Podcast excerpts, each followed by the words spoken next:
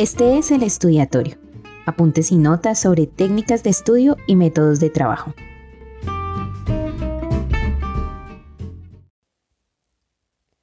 Muchos consejos nos han dado para este tiempo todos útiles, como por ejemplo seguir una rutina, diseñar un horario laboral y escolar, aprender algo nuevo, avanzar en proyectos pospuestos, ejercitarse, entre un montón de sugerencias prácticas. Pero para llevarlas a cabo se necesita aprender el cómo usar el tiempo cuando nos vemos obligados a no movernos de un espacio. Por eso vamos a tocar tres temas. ¿Qué son y por qué trabajar en bloques de tiempo?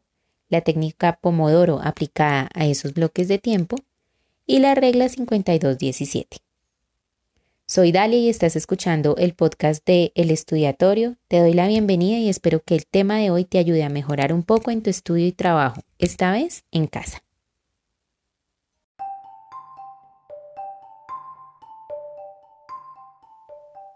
Cada vez que te sientas estresado y al borde del agotamiento, podrías intentar hacer nada. Nixon es un término utilizado para describir el hecho de no hacer nada, de tomar un descanso de todas nuestras tareas diarias para relajarnos y recuperar fuerzas.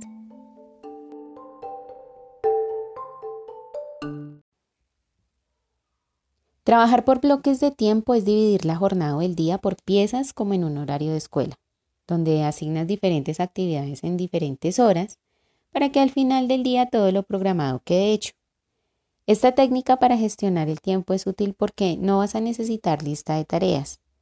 Las listas de tareas nunca se terminan, o no se hacen, o tampoco ayudan a priorizar y medir entre lo urgente y lo importante. Acaba con la multitarea, que es un problema que reduce la atención. Es cierto que las únicas que tienen la habilidad de hacer mil cosas al tiempo son las mamás, pero cuando estudiamos y trabajamos, la multitarea desconcentra. Nos sirve porque necesitamos enfocarnos para terminar.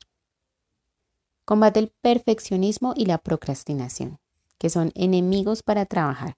Es claro que nadie llega al 100% de excelencia y por la tecnología y las pantallas, la distracción hace que posterguemos o que no hagamos nada. Sirve para manejar proyectos grandes por piezas, con la presión del enfoque y no del jefe o de los clientes, que va a seguir pero que no será tan fuerte mientras trabajes enfocado. Será más fácil decir no, así proteges tu tiempo. Cuando dices sí para todo lo que te piden, no logras avanzar en las tareas que necesitas terminar. Además, es mejor decir cuándo estarías disponible que comprometerte y quedar mal por no cumplir. Es ideal usarse para cuando hay entregables urgentes, una tesis, un escrito, una conferencia o tareas de oficina que requieren concentración como la redacción de informes, el análisis de datos, etc. Ahora, ¿cómo se ve un horario por bloques de tiempo? Para explicar mejor lo llamaremos horario, como el semanal que usábamos en el colegio, y tomaremos solo el ejemplo de un día. Tenemos un lunes y de 8 a 10 hay que hacer la redacción de un ensayo. De 10 a 1 de la tarde nos ocuparemos eh, en parte del primer capítulo de la tesis. Luego de 2 a 3 y 30 de la tarde leeremos el PDF para el examen del miércoles. Y para finalizar de 3 y 30 a 5 de la tarde con la lectura del libro de alguna materia que repasar. Como ves, aparentemente solo descansamos de 1 a 2 de la tarde. Más o menos así es trabajar por bloques de tiempo muy parecido a la rutina de oficina. A las 5 de la tarde, aunque con las tareas hechas, terminamos un poco cansados, que es lo normal. Y aún así es una técnica muy efectiva para trabajar porque se hace lo que hay que hacerse.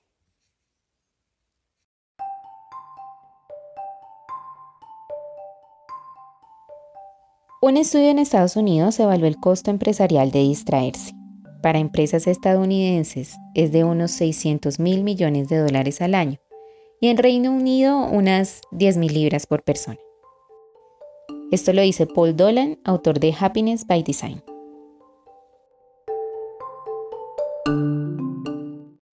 Ahora, si con los bloques de tiempo llegamos a agotarnos, se puede aplicar a esos bloques la técnica Pomodoro. Resulta que don Francesco Cirilo, quien tiene una consultoría de negocios en Berlín, según su web ayuda a incrementar la productividad de forma fácil, rápida y amable, se inventó un método basado en pomodoros. Pomodoro es la palabra italiana para tomate y se usa para controlar el tiempo de cocción cuando cocinamos.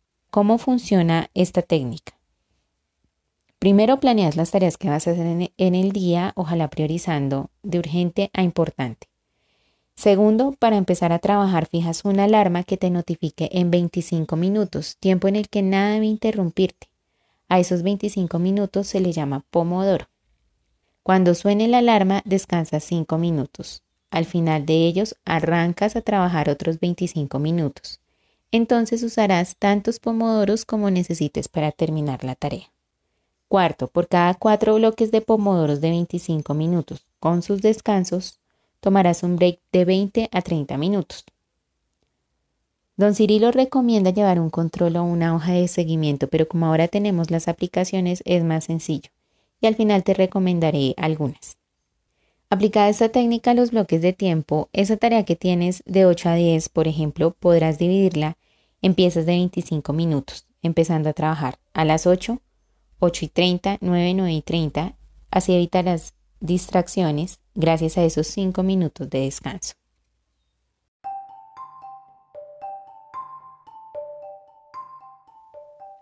Tres tipos de distracciones. Física, el desorden en el escritorio o tu closet cuando mucha ropa hace más difícil escoger con qué vestirte en la mañana. Intangible, notificaciones del móvil, búsquedas inútiles en Google o entrar en las aplicaciones.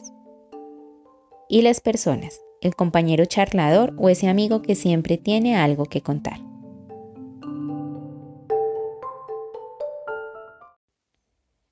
Por experiencia, figúrate que los 25 minutos de la técnica Pomodoro me resultaban muy cortitos para mi trabajo. Aunque la técnica funciona en tantos bloques como prefieras, es ajustable a los minutos de trabajo que necesites y funciona como una carrera automovilística en la que debes llegar a la meta cuando suene la alarma. Y como dije antes, la presión que te ayuda será la del enfoque y no la de tu entorno.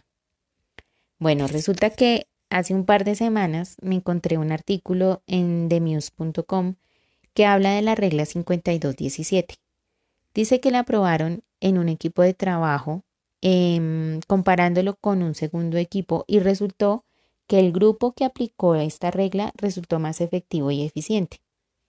Entonces yo la probé y es la mejor forma eh, con la que dividiendo el trabajo por bloques y usando pomodoros logré ver resultados en mi día a día. Tanto que en un día logré leer un tema muy complicado, escribir un ensayo de varias páginas y hacer una presentación, pero sin sentirme agotada al final del día. Si usas esta regla 5217, desde las 9 de la mañana, por ejemplo, cuando sean las 5 de la tarde no habrá tanto cansancio, ni físico ni mental y creo que es gracias a los descansos de 17 minutos que ayudan realmente a despejarnos. Con eso el siguiente bloque de trabajo, los próximos 52 minutos, resultan más productivos.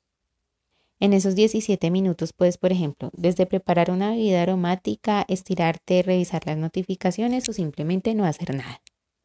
Si pruebas, estoy segura que sentirás la diferencia. Para mí funcionó porque paso mucho tiempo escribiendo y leyendo y pensando y es útil para terminar más rápido las tareas.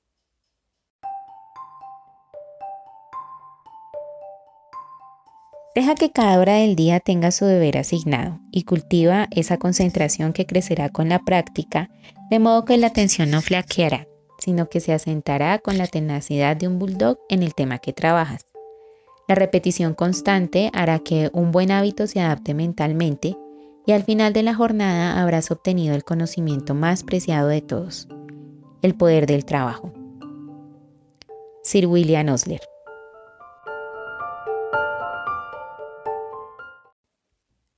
Finalmente me gustaría recomendarte algunas aplicaciones. Lo importante de este par de técnicas combinadas es que en los breaks o en esos 17 minutos te levantes de tu lugar de trabajo y para llevar el control el celular resulta una muy buena herramienta. Para encontrar estas aplicaciones en la tienda se puede hacer usando palabras clave como Pomodoro, Timer, Focus, Enfoque, Concentración y la mayoría de ellas son gratuitas. Yo uso Pomodoro Timer que es muy sencillita, fácil, tiene un timbre agradable y como estas apps vienen predeterminadas en 25 minutos, se pueden graduar para la regla 5217. Una igual que Pomodoro Timer es Brain Focus. Si quieres algo más especializado, existe Focus To Do o Stay Focused, que tienen un reporte detallado, estadísticas de tiempo por proyecto tarea, planificación de proyectos, sincronización con otros dispositivos, historial y bloqueo para notificaciones para que no te interrumpa el celular mientras trabajas hasta que suena la alarma del pomodoro. Y también te recomiendo Forest, aunque por su peso no es mi ideal, eh, pero sí es la más creativa. Consiste en plantar un bosque y cada arbolito crece a medida que trabajas y progresas en tu proyecto. Una app que ha sido premiada y visualmente es muy agradable.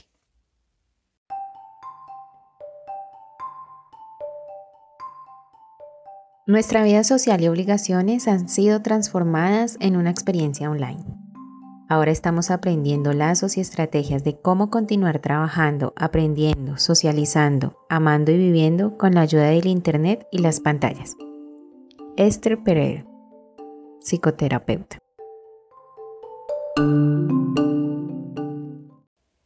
Quiero cerrar este audio contándote que los enlaces a las aplicaciones sugeridas en este podcast, así como una pequeña guía sobre este tema, los encuentras en el blog elestudiatorio.blogspot.com o puedes copiar en tu navegador el link del enlace que encuentras en la descripción de este episodio.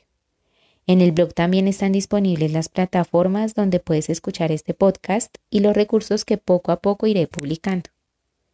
Si me has escuchado hasta aquí, mil gracias y hasta el próximo capítulo. Recuerda dejar tus sugerencias en el post o en un mensaje de voz dentro de esta aplicación.